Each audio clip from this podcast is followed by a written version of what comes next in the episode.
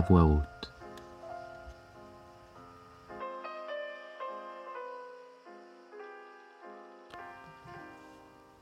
Conte des arbres et de la forêt. Le chêne Ria. Non loin de la nouvelle gare de Ria en Roussillon, il est un énorme chêne vert, une yeuse, comme on dit. Son ombre couvre toute la route, la nationale 116, et même en deçà, et même en delà. C'est le roi des arbres d'alentour, un aïeul dont la longévité se compte en siècles, mais qui semble éternellement jeune tant le feuillage vert, pareil à une crinière, couronne au-dessus de ce torse de géant une tête haute et fière. Jamais vent ou orage, si violent en ces parages, parvinrent à rompre et encore moins à faire plier un tel seigneur. Et la force de ses bras puissants et noueux n'a d'égal la douceur de l'ombre dont il protégea tant de générations. Qui sait jusqu'où s'étendent, sous l'asphalte et le béton, les racines robustes et nombreuses de cet arbre gigantesque?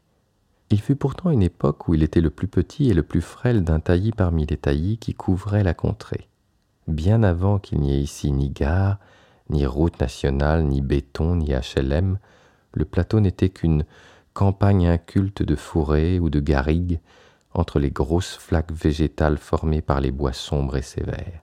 Le ravin, au fond duquel coule la tête, baie comme une balafre mal cicatrisée au flanc de la montagne, il ne se trouvait jadis aucun pont hardi pour traverser le gouffre, et c'était toute une expédition pour passer de l'une à l'autre des rives.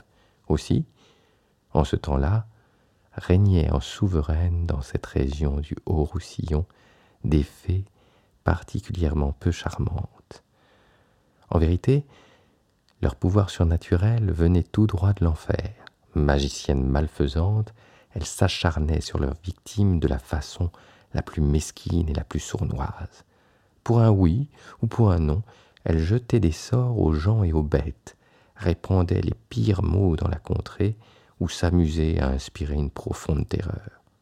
Naturellement, elles accomplissaient leurs maléfices à la faveur de l'obscurité, bien certaines ainsi de leur impunité.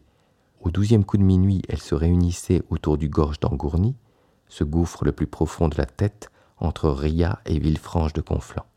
Même l'absence de lune ne les gênait pas pour laver leur linge dans l'eau glacée.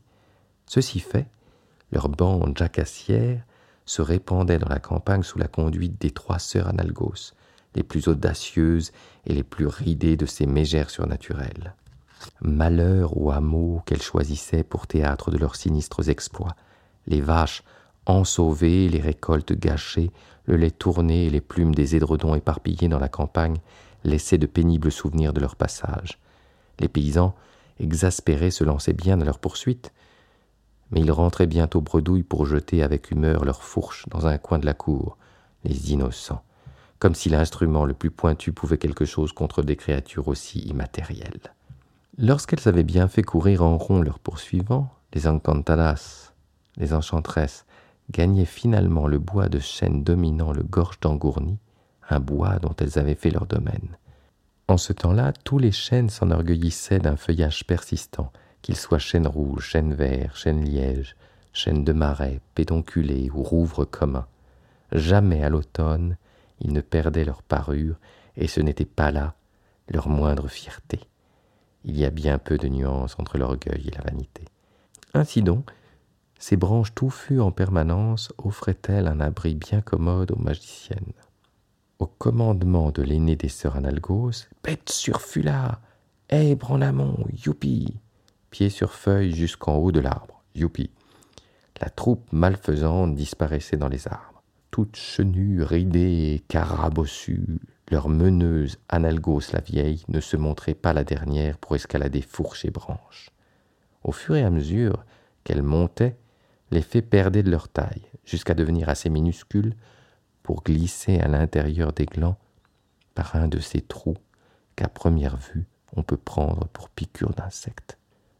À chaque fois que les incantadas invisibles regagnaient leur abri, on entendait le bruissement des feuilles et le gémissement des branches, comme si un vol d'oiseaux s'abattait sur les arbres.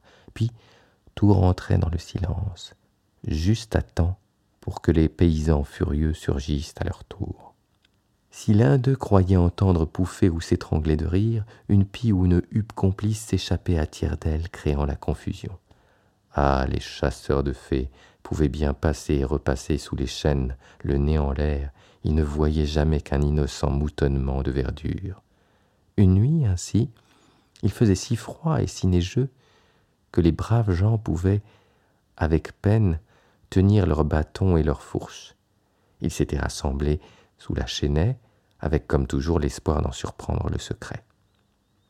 Ne voilà-t-il pas que leurs bonnets, leurs capuches et leurs mantes, hop, hop, hop, s'envolèrent comme par enchantement? En vérité, c'en était un d'enchantement, car en même temps que les vêtements disparaissaient, des éclats de rire s'égrenèrent au-dessus de la troupe transie. À regagner le visage à toutes jambes, les paysans oublièrent le froid, je vous en fais juge, mais cela ne rendit pas les vêtements bien précieux pour de si pauvres gens. Un beau jour, finalement, un des chênes protesta contre ces procédés. C'était le plus jeune, le plus frêle, le moins bienvenu et le moins bien situé. On ne faisait aucun cas de lui, et personne ne lui avait demandé cet avis qu'il donna avec indignation. Allons-nous longtemps, s'écria-t-il, nous rendre complices de ces horribles sorcières qui n'ont même pas le courage de se mesurer de front avec leurs victimes? Je m'étonne que leurs agissements infernaux aient l'approbation de notre race, la plus fière et la plus noble. Vrai, mes frères aînés, la honte jaillira sur nous. Je me propose de ne plus leur accorder une hospitalité qui est en fait une véritable complicité. Chassons-les pour toujours et qu'elles aillent au diable, seul voisinage qui leur convienne. De par la chênaie, ce fut un véritable tollé. Tous les arbres parlaient à la fois pour stigmatiser l'audace de ce genou. Que dis-je de l'audace? On employa le mot d'insolence, de prétention même, et l'un des plus vieux ne craignit pas de le traiter de révolutionnaire et de danger public. Le petit chêne aurait voulu répondre vertement que l'ancêtre ne savait pas ce qu'il disait.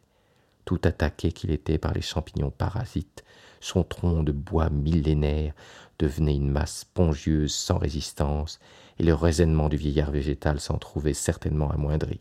Mais le jeune chêne, en arbre bien élevé, se contint.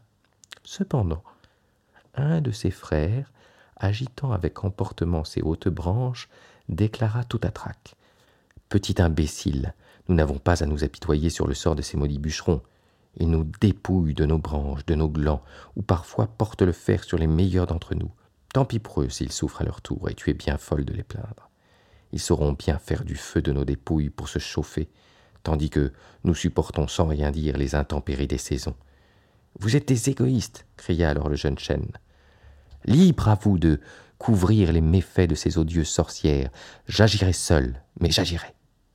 Désormais, courageusement, il interdit aux incantadas de se réfugier sous son feuillage.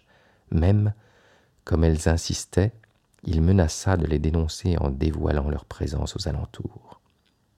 Les sorcières le prirent de haut et insultèrent le chétif redresseur de tort, mais il resta intraitable. Alors, la Badessa, la meneuse, ainsi qu'on appelait l'aînée des analgos, se fit dédaigneuse. Tant pis, après tout, décida-t-elle, nous partons, le lieu ne nous convient plus. Je connais bien un bois où nous serons mieux en sécurité.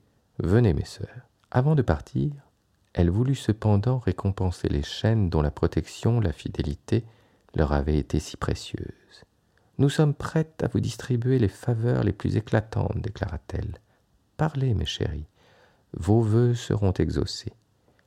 Du premier bosquet, on fut unanime.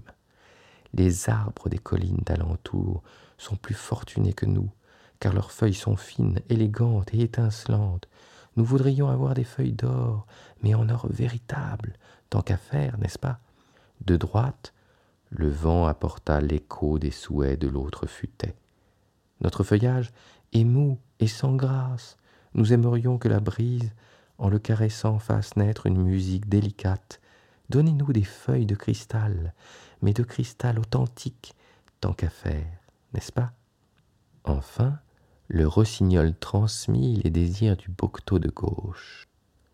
Nous ne portons des fleurs qu'au bout de quarante ans, encore sont-elles de trop petite taille, verdâtres et insignifiantes. En attendant la glandée, il nous faudrait des feuilles parfumées et tendres aussi, tant qu'à faire, n'est-ce pas?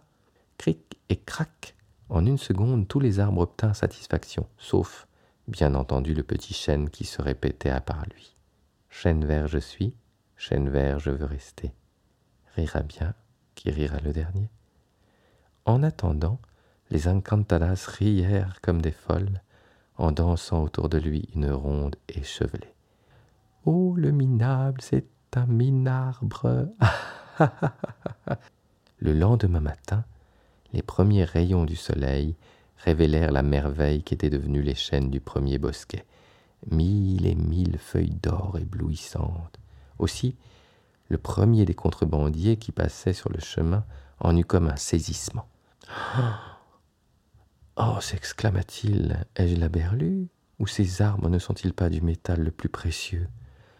L'un aidant l'autre, les bandits se firent la courte échelle, et perchés sur les branches, ils ne purent que constater le miracle, un miracle qu'ils n'étaient pourtant pas prêts de mériter. De l'or, de l'or pur.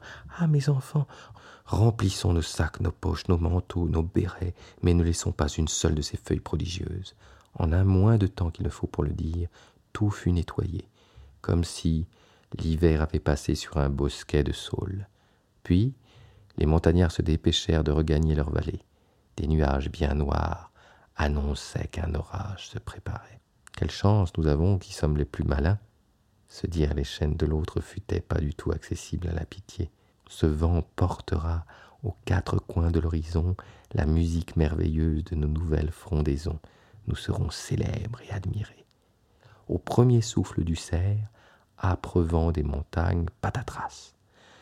Pas une des feuilles de cristal n'y résista, et la futaie se retrouva aussi nue que sa voisine. Les chênes du troisième bocteau en riaient tellement que de leurs branches, s'agitant dans tous les sens, se répandit une odeur des plus suaves. Des chèvres paissaient non loin de là. Elles ne firent qu'un bond jusqu'à cet énorme bouquet parfumé. Elles tendaient leurs museaux en gémissant avec tant d'envie que les bergers réveillés de leur sieste se précipitèrent à leur tour. Ils grimpèrent dans les arbres, tchap, tchap, à coups de serpe et de couteau, firent choir toute la provente dont le troupeau se régala. Le bocteau ne fut bientôt plus constitué que par des arbres aussi nus et crus que les autres. Tristesse et désolation. Seul, le petit chêne conservait son apparence. Ses frères en furent si maris que l'un après l'autre, ils crevèrent tous de jalousie, laissant tomber sur le sol comme des larmes solides des glands que la reine des fées passant par là mit dans sa poche. Elle alla les semer un peu partout dans la campagne en disant L'orgueil et la lâcheté sont de vilains défauts. Désormais, les chênes perdront leurs feuilles comme les autres arbres de la forêt, ormes, érables, bouleaux ou tremblent, mais pour perpétuer le courage du petit chêne vert, sa race se perpétuera aussi, et ses descendants seront épargnés par les autres temps. Lui-même vivra longtemps dans la plus grande vénération. Elle convoqua ensuite les Encantadas pour les mettre en face du désastre qui avait eu raison du bois de Ria. Au lieu de comprendre la leçon et d'accepter les reproches qu'elle méritait, les sorcières se disputèrent, se rejetant la faute les unes aux autres. Elles s'injurièrent, échangèrent des coups, et partirent chacune de son côté en tirant la langue. C'en fut fini de leur bande, car elles se dispersèrent à jamais. Aussi, la contrée fut-elle à jamais délivrée de ces malfaisantes qui perdaient leur pouvoir dès qu'elles étaient séparées. Le petit chêne vert devint l'objet d'un véritable culte de la part des habitants de la région.